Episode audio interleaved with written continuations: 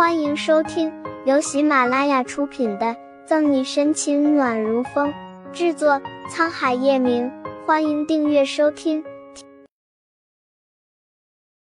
第三百三十七章，私人秘书就是沈西。啊，烦死了！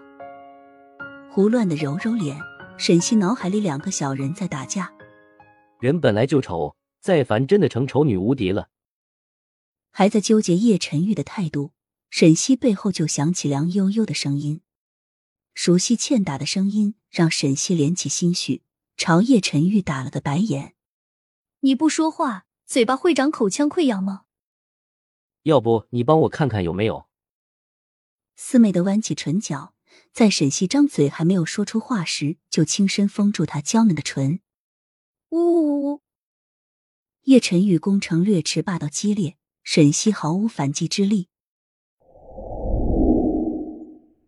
大小姐，叶总身边出现的私人秘书就是沈西。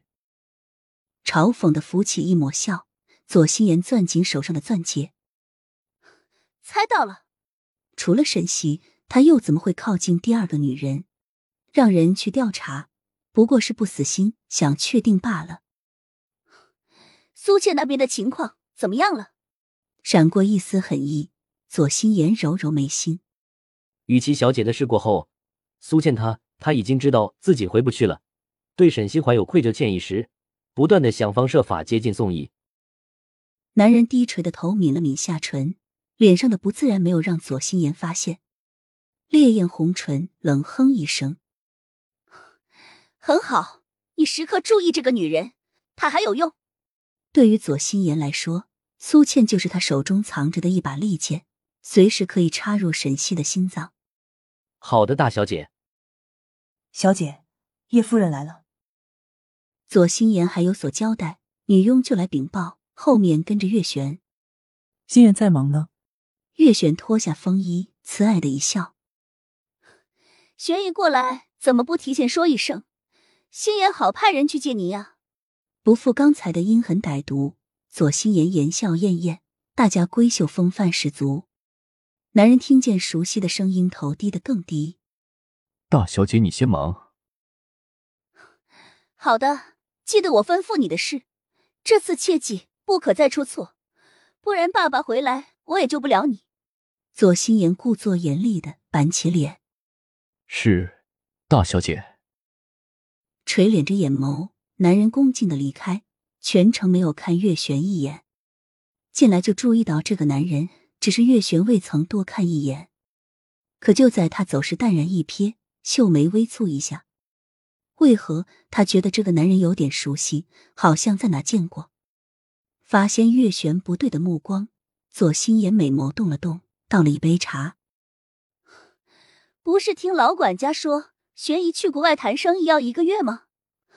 怎么这才二十天？便提前回来了。男人消失在门外，想不到是谁，思绪又被打断。月璇接过茶水，象征性的抿了一口，叹气道：“董事会出了点事，那边暂缓着，估计下个月还要过去一趟。”玄毅真是辛苦了。左心言了然的点点头。没办法，陈玉的脾气性格，你又不是不知道。我的事他从来不插手帮忙，加上现在又多了一个沈西，我更指望不上他了。脸上带着无奈，月璇苦笑着摇摇头。听闻沈西的名字，左心言快速的掠过一抹不易察觉的光芒。玄毅，你刚回国，这两天叶氏集团发生了一些事，可能，可能你还不知道。什么事？月璇喝茶的动作一顿，直觉告诉他，左心言要说的势必和沈西有关。左心言略带为难。玄毅，你还不知道吧？陈玉他，他前两天让沈西做他的私人秘书，每天都接触公司的财务和行政事务。胡闹！左心言刚说完，月璇便气得拍桌而起。陈玉他这不知道他在做什么。其他人就算了，月璇也就睁一只眼闭一只眼，只要不出事，他懒得去管。奈何这个人千不该万不该，不该是沈西。胸腔里怒火翻腾，月璇眯了眯眼。这么说来，全公司的人都知道陈玉和沈西的关系了。